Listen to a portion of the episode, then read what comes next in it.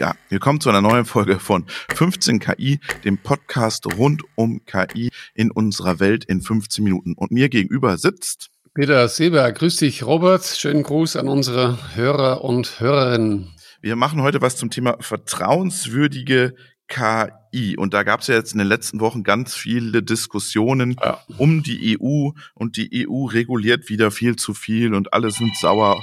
Und da klingelt's beim Peter. Da muss er rangehen. Na, na, muss er nicht. ähm, und äh, es wird so viel reguliert. Und ähm, was sagst du dazu? Wird zu viel reguliert? Mhm. Ähm, ich glaube nicht, nein. Ich, ich glaube eher, dass wir eigentlich schon relativ äh, spät dran sind. Vertrauenswürdige KI, schwieriges Wort, oder? Äh, auf Englisch trustworthy AI. Es hat alles mit Vertrauen zu tun. Es hat damit zu tun, dass seit äh, einigen Jahren, äh, wir machen das jetzt hier 15 KI seit einem Jahr, äh, wir haben noch einen zweiten Podcast, den machen wir schon länger und seit einigen Jahren wird diese Technologie immer stärker. Wir sehen, dass sie immer mehr kann und einen immer größeren Einfluss auf uns nimmt. Und ich sehe, dass in bestimmten Bereichen schon die Algorithmen äh, zu weit gegangen sind. Wir haben, glaube ich, schon darüber gesprochen, letztes Mal auch über das, was der Richter machen kann oder nicht.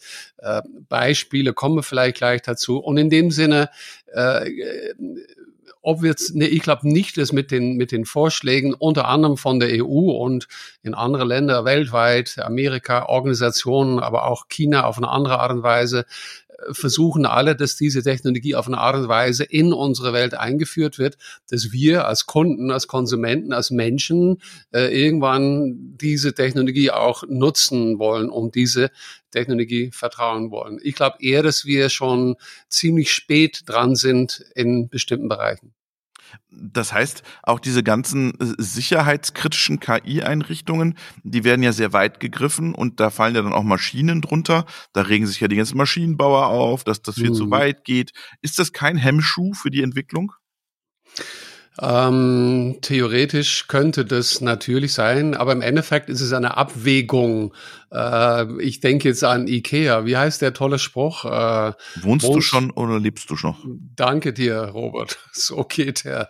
Also, wo, wo, wir sind Menschen und wir bestimmen als Menschen, was wir mit unserer Welt machen wollen. Wir sind jetzt gerade in der Woche ähm, vor der Wahl in Deutschland und wir gemeinsam, das heißt ich nicht, weil ich bin Holländer und ich darf in dem Fall meine Stimme nicht abgeben, aber ähm, die deutsche Bürger, die geben ihre Stimme ab und die bestimmen gemeinsam in einer Demokratie, was sie wollen. Und nie, nie umgekehrt im Sinne von nicht, wir haben Technologien, die sind, die können bestimmte Sachen machen und das müssen wir unbedingt machen. Ähm, diese Technologie, künstliche Intelligenz, die kann unglaublich viel und soll uns unterstützen im positiven Sinne.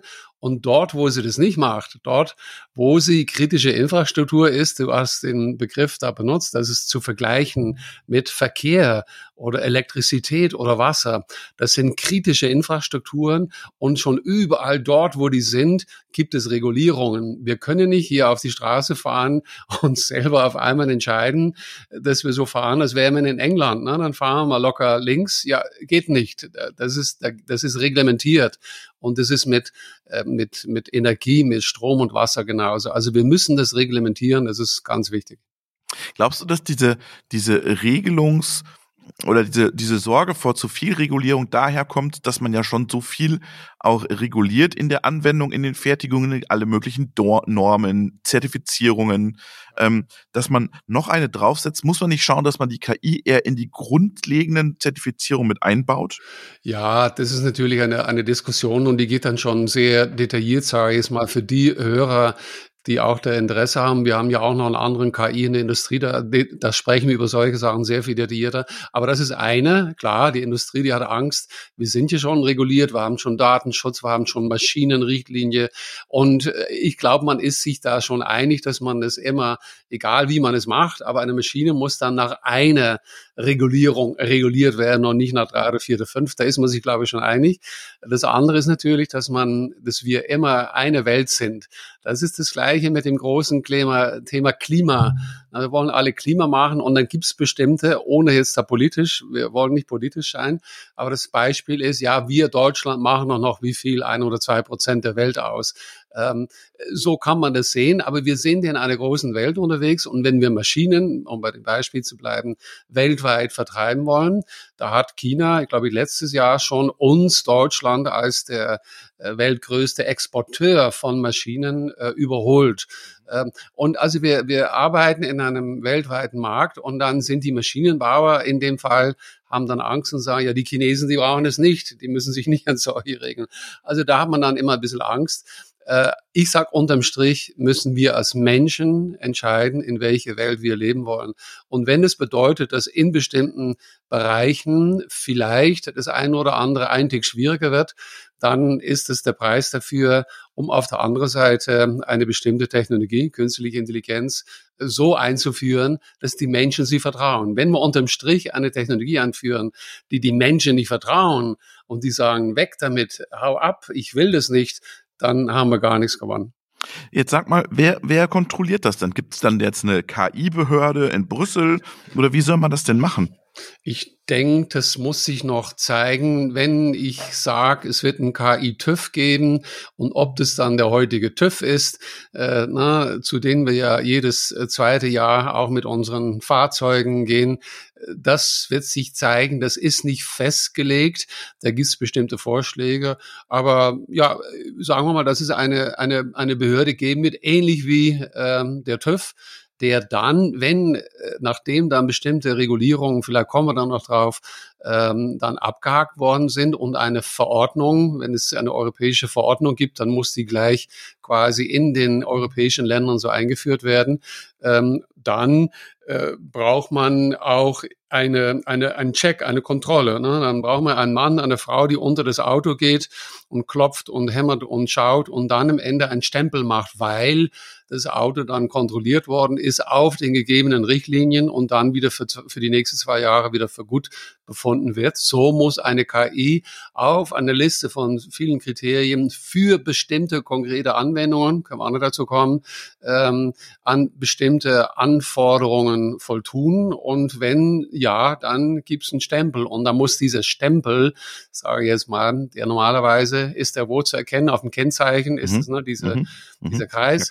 Ja. So muss der auch bei der KI-Anwendung dann dem Menschen, den Konsumenten, den Nutzer gegenüber erkennbar sein, dass diese Anwendung dann zertifiziert wurde. Aber jetzt sag mal, du hast gesagt, jetzt klettert der und das Auto. Wer klettert denn dann ins neuronale Netz? Und wie ja, mache ich ob das? Ob man in das neuronale Netz klettern muss, das glaube ich äh, nicht. Aber ähm, vielleicht ist ein Thema wichtig hier jetzt anzusprechen, äh, diese Blackbox, schwarze Kiste, also geschlossene Kiste gegenüber äh, eine Kiste, die ich äh, aufgemacht habe, das Aufbrechen von so einem Algorithmus. Ob ich dann wirklich als Zertifizierer, äh, sage ich jetzt mal, genau wissen muss, wie dieser Algorithmus oder ob es irgendwann Standardalgorithmen gibt, die, nachdem sie hundertmal freigegeben wurden, irgendwo auf eine Liste kommen. Ne? Hier ist die Liste von 50 freigegebenen Standardalgorithmen in Machine Learning, im Maschinenlernen in der KI. Und wenn man die benutzt, dann sind die, dann brauche ich die gar nicht äh, anzugucken. Auf der anderen Seite ist es immer sehr wichtig, ähm, dass ich gerne wissen möchte, wie dieser Algorithmus funktioniert. Und dafür muss ich ihn aufbrechen. Und da ist dieser Begriff erklärbare äh, KI. Äh, wenn ich nicht weiß, wie dieser Algorithmus genau funktioniert, ich arbeite immer mit Wahrscheinlichkeiten. Es geht immer darum, dass der Algorithmus bestimmte Muster erkennt mit einer bestimmten Wahrscheinlichkeit von 95 oder 99,23 Prozent äh, oder irgendeine Zahl mit Wahrscheinlichkeit.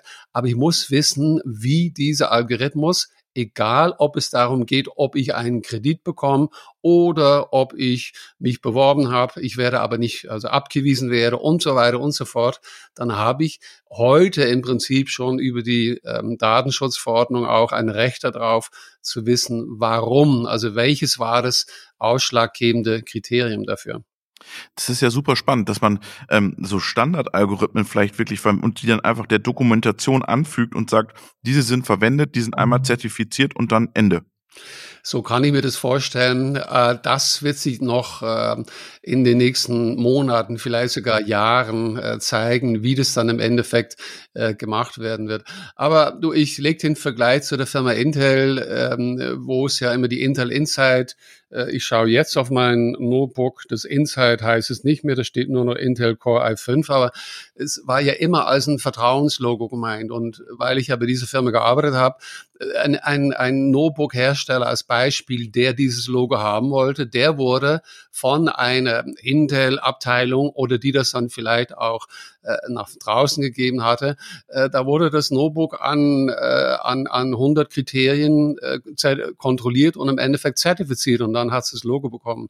Und so muss es auch mit der KI sein. Ich muss wissen, dass wenn mir eine KI entgegentritt, sage ich jetzt mal, das kann ein Bild sein, das kann ein Text sein, äh, das kann äh, tatsächlich irgendwann auch ein Roboter sein. Der muss nicht wie ein Mensch aussehen, der kann wie ein Mensch aussehen. In jeglicher Erscheinungsform muss irgendwie erkennbar sein. Jetzt bleibe ich bei dem Vergleich äh, Intel Insight bedeutet, es gibt einen Intel-Prozessor in einem Gerät. So kann es irgendwann heißen KI-Insight, ne? also es ist eine künstliche Intelligenz. Und dann kann ich sagen, uh, ich habe keine Lust oder äh, ja, zeig mal KI, was du kannst, was du mir äh, bieten kannst. Und ich weiß, dass wenn das Logo drauf ist, dass diese KI von irgendeiner Instanz zertifiziert wurde.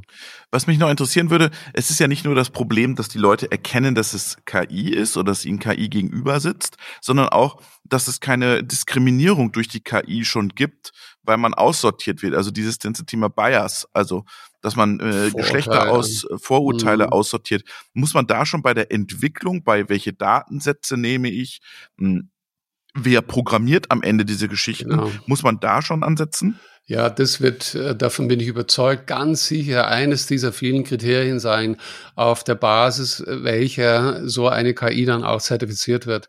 Äh, man kann im Allgemeinen, denke ich, sagen, dass Nummer eins es sehr wichtig ist, dass man immer die letztendliche Anwendung im Kopf hat. Also wenn die Anwendung ist, dass ich die, ich wohne jetzt, wir wohnen beide in Bayern. Also wir, wir sagen jetzt mal, die muss irgendwie im Raum Bayern, muss die irgend äh, etwas machen. Und vielleicht hat es mit Bewerbungen, bleiben wir da mit äh, dabei.